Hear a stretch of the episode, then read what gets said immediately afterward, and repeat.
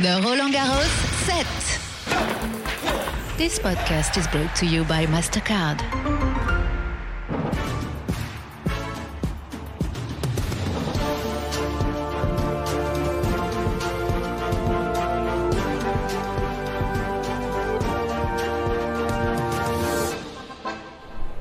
Good evening from Paris, and what a beautiful sight that is. A view over the capital city with the Eiffel Tower in the background. And welcome to Roland Garros, where the tennis has been flowing, the sun has been shining. There is still a little bit of wind around, but we have a second round lineup to complete and a doubles competition to get underway. And it's lovely once again to have your company on night and day at Roland Garros as we round up all the days goings on. And there has been an awful lot going on today. So, here for you is a little bit of what's coming your way on tonight's show.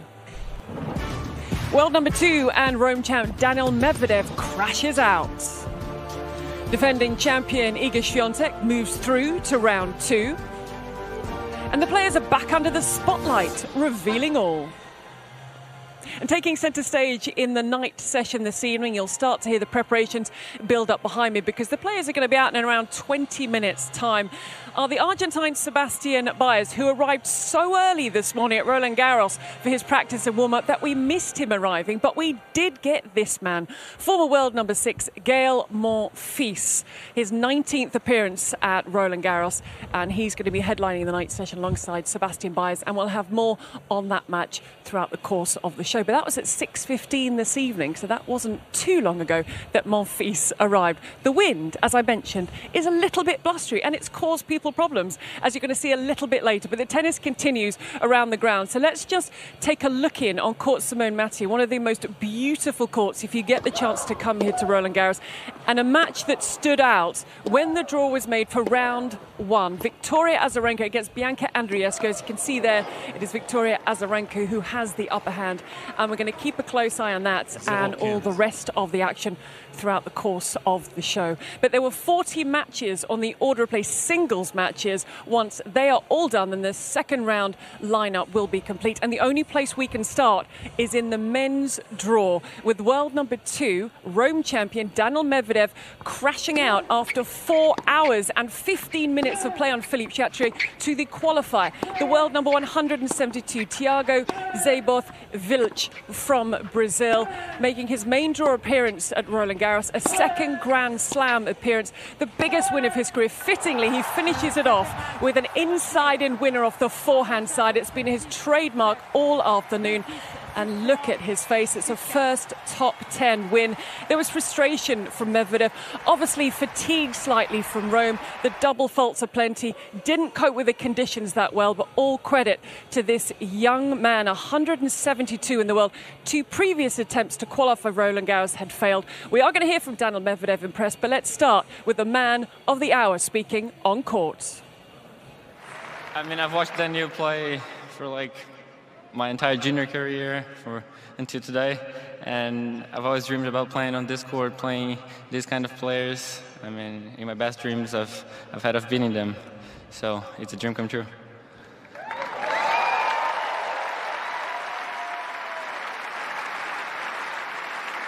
Tough match. Uh, I don't know. if I'm not going to look it back on TV, but my feeling was that he played well. Um, you know, I, uh, I, I, I don't think I played that bad, but uh, he played well. Uh, the thing is that it's always the same. If he continues to play that way, my opinion, end of the year, he's top 30. But uh, last time I said something like this uh, about someone, he didn't manage to do it. So uh, great, uh, great for him to to play like this today. I honestly hope he's gonna play like this uh, later on because then, uh, if not, I'm gonna be disappointed. I'm gonna be like, why today and why why not in two days? So yeah.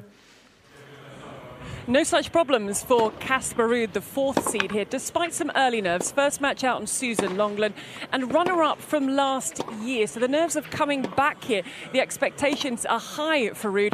And also, he has an awful lot of points to defend.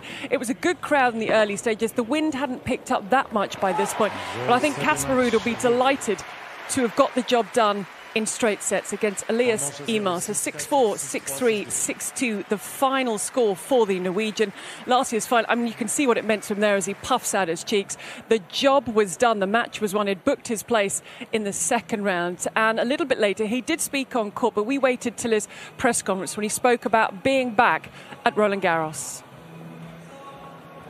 Um, yeah, I felt uh, pretty good. It was um, nice to be back. Some nerves as well, obviously. Being back the first round is always a little um, tension. You're here for days training and want to sort of get the tournament going. So it's always a little nerve wracking. But uh, I, I, I, came through and straight sets. So just you just what you want to start with and um, yeah i felt good better and better towards the end of the match and uh, finished the match with a break so i'm very happy and um, it's never easy either to play someone who you consider a good friend so uh, it was uh, it was nice to to get over get over that um, challenge Another winner today, two time Roland Garros semi finalist Sasha Zverev, the 22nd seed at this event. And you'll remember that he suffered a season ending right ankle injury against Nadal in last season's semi final. An eight straight appearance at Roland Garros against Lloyd Harris, who's missed the last six months with a wrist injury. So good to see Harris back.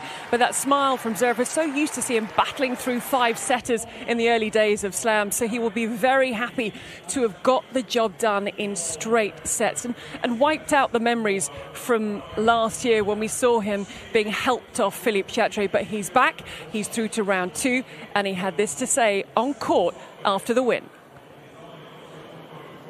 Yeah, um, it's very, very nice to be back, to be honest. Um, it's definitely. Uh, since last year, a, a, tournament that I kind of marked in my calendar. Um, I, I, really wanted to, to play here. I really want to do well here.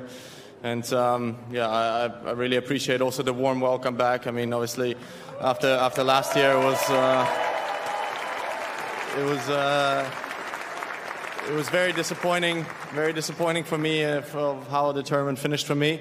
So um, yeah, that's that's why I think I appreciate even more when, when I play in front of a full stadium. The crowd is behind me, and um, yeah, it was it was just a lot of fun out there. A young man just 20 years of age, Holger Rune, who some have tipped to go all the way and win this title in the bottom half of the draw that is now minus Daniil Medvedev. He was ranked 40 last year on his debut and he reached the quarterfinals. He has ranked sixth this year. He's won Munich, runner up on Monte Carlo and Rome, so he's got the clay under his feet. And he got the victory over Chris Eubanks. Eubanks making his debut did get a set off Rune, 74 in the world, the American, but this was about Holger Rune moving through and moving to 14 and 3 on the clay this year.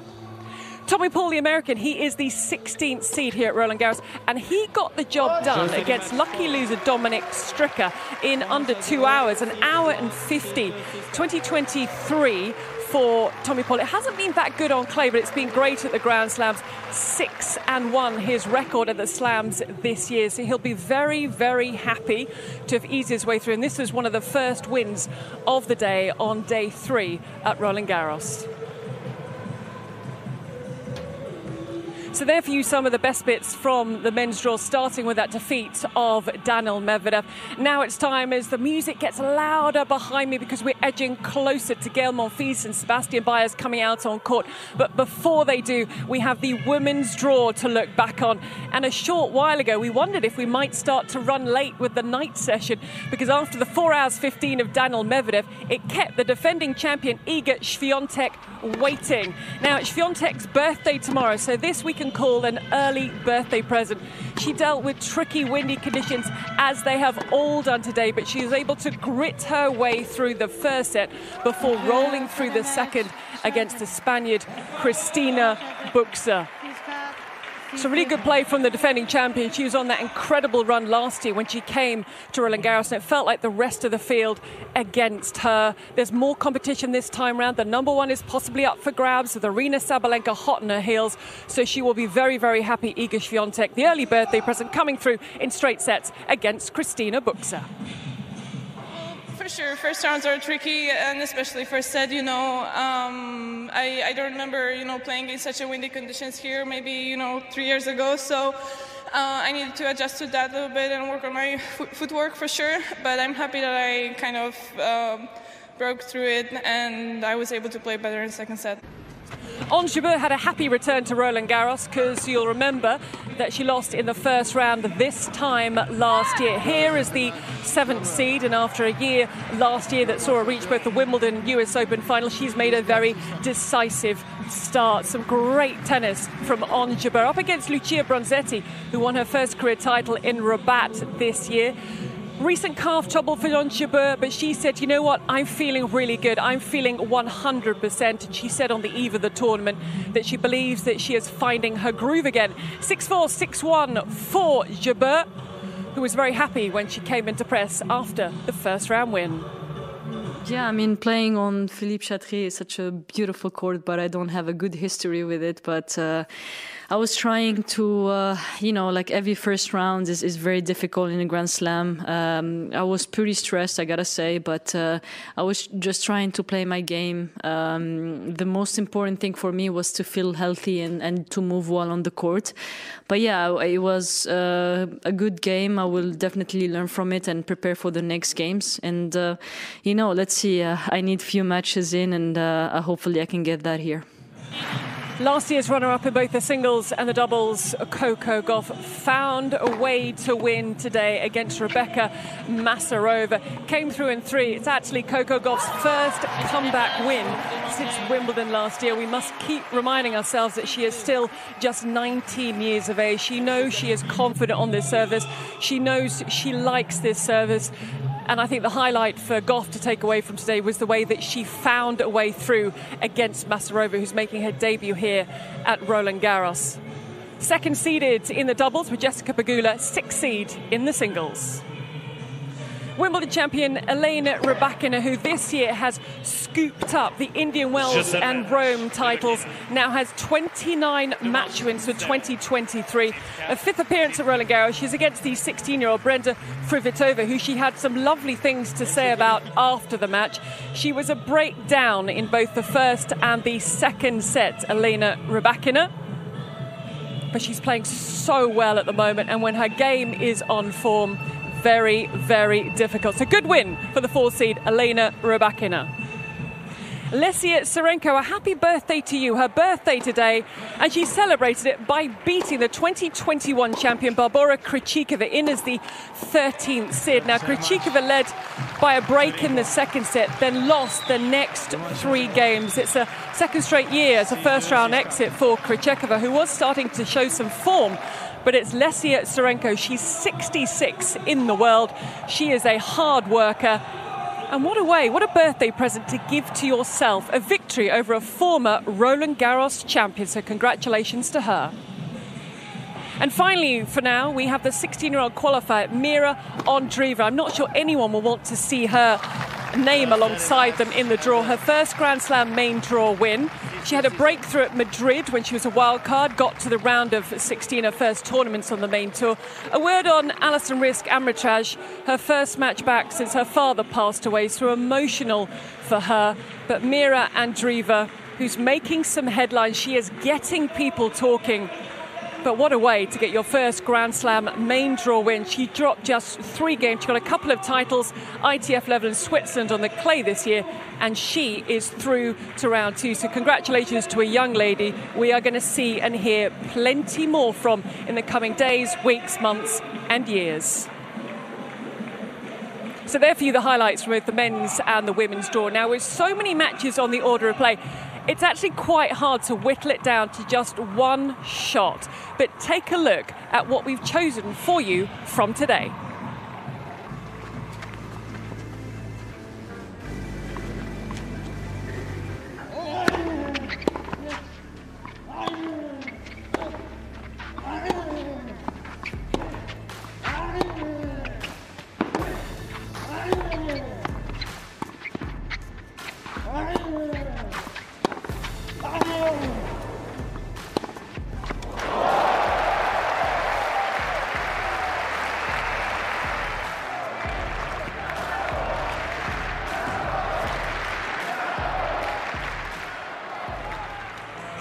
His forehand was absolutely on fire today, defeating the world at number two. Now, we like to bring you the action as it happens because it is continuing this Tuesday evening.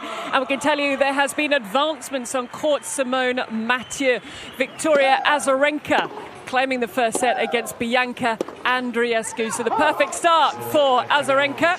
Azarenka. Should just about be the favourite to come through this one, but an intriguing tie against Bianca Andreescu. We'll keep an eye on that through the course of this show. Then you can follow it via the Roland Garros social media channels. We're building up to the night session, so let's take a look at Gael Monfils because after he arrived at 6:15, he looks very relaxed, doesn't he? The 36-year-old. He's warming himself up on the bike. That's the gym. We have cameras absolutely everywhere. So upon arriving, he got himself settled, did a little bit of stretching, looks like he's having a nice conversation. He looks very relaxed. The atmosphere is going to be amazing later when he comes out onto Philippe Chatrier. And we'll get to that night session very, very shortly, but not before more from the players that we spoke to pre tournament who revealed all to us after we put some questions to them about certain things. And a word that came up a lot in this recent encounter was towels.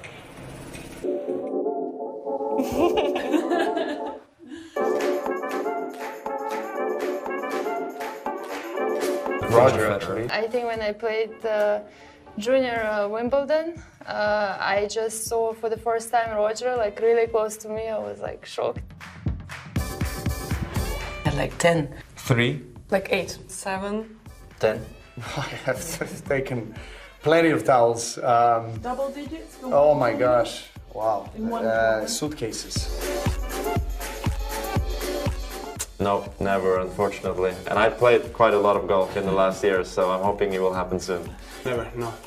It's too much for me. Yeah. Yeah. But one day, maybe one day? I hope so. I wish to do that. Carlos, gracias. Thank you.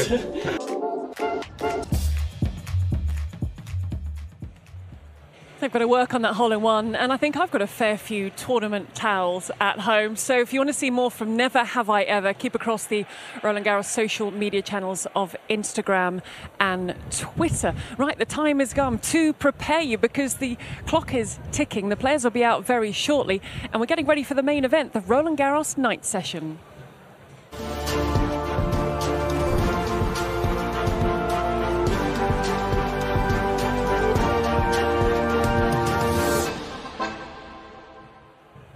And this evening we have a first meeting between Gael Monfils, his 19th appearance here, former world number six, and Sebastian Baez, He's just 22 years of age, the young man from Argentina. And the players you can see, they're not before 8.22 when they'll be heading out. But I think this was about 7 o'clock this evening that Gael Monfils took to the practice court. Now, he's in on a protected rankings, actual rankings around 394, but he was out from last August to this March. And it's fair to say results haven't gone his way since he's returned to the tour. He's just won one and lost six, but he's going to be on Philippe Chatrier. He's 36 years of age now, one of the most entertaining, acrobatic, and enigmatic players in French tennis history. Whenever he takes the court, it's a show, and we're looking forward to seeing him out on Philippe Chatrier a little bit later. So that was a short while ago, a lot earlier because he got here so early. I think this was about 11 o'clock. He was out practicing Sebastian Baez, 22 years of age, 42 in the rankings, career high of 30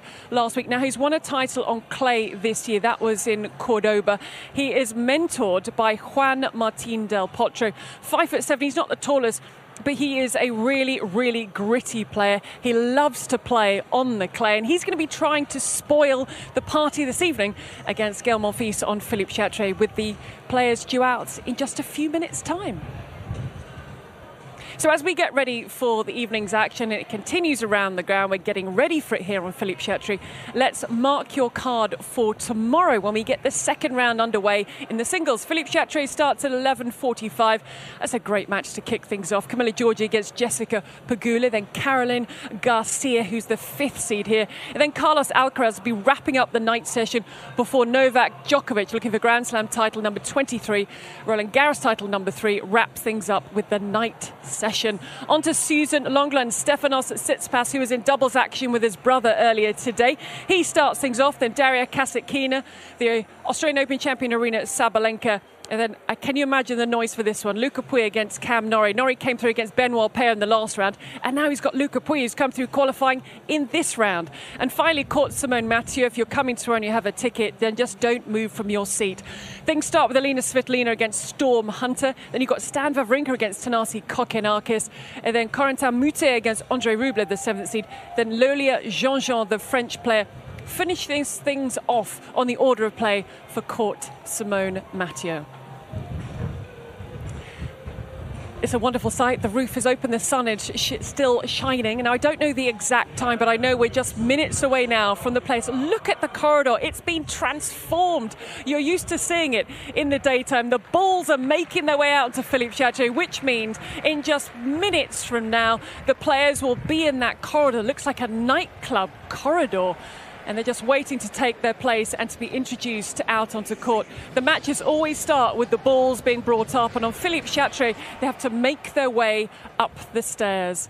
And there's that view. They are the conditions. The view of the Eiffel Tower, the clear skies just dotted with the odd cloud. And the temperature's still 25. It does feel a little bit cooler. I can attest to this due to the wind that's blowing, and it's been causing the players problems all day. We're going to take a quick look in while we wait for the players to come out here on Philippe Chatrier, really to bring you right to the start of the night session on Richard Gasquet. Richard Gasquet on his favourite court, I think he'd admit, out on Suzanne Lenglen. It's an all French affair. He's taken on Arthur Rinderknech. I'm going to give you a lace on that very shortly. But it does look like a nightclub, doesn't it? You can just about see Sebastian Baez. There you saw Gael Monfils, and here you're seeing Gasquet and Rinderknech. 5 3. Gasquet looking to keep this match alive, and a little fist pump from the Frenchman. He has kept it going. There is fight still left in Richard Gasquet. The crowd are loving that. He loves Suzanne Lenglen. That's the court he wants to be on. So they are back on serve in the full set, but it's Rinderknech who leads by two sets to one. Mark Maurer is getting the crowd ready for the night session. And there for you, the players. And very shortly, they will be called to court and it will be Gael Monfils. We're going to wish you goodbye at this point. To follow this match, ball by ball commentary on Radio Roland Garros, you can find it on the app or you can follow it via Twitter or RolandGarros.com. Enjoy the action this evening, have a lovely night, and we'll be back with you same time tomorrow.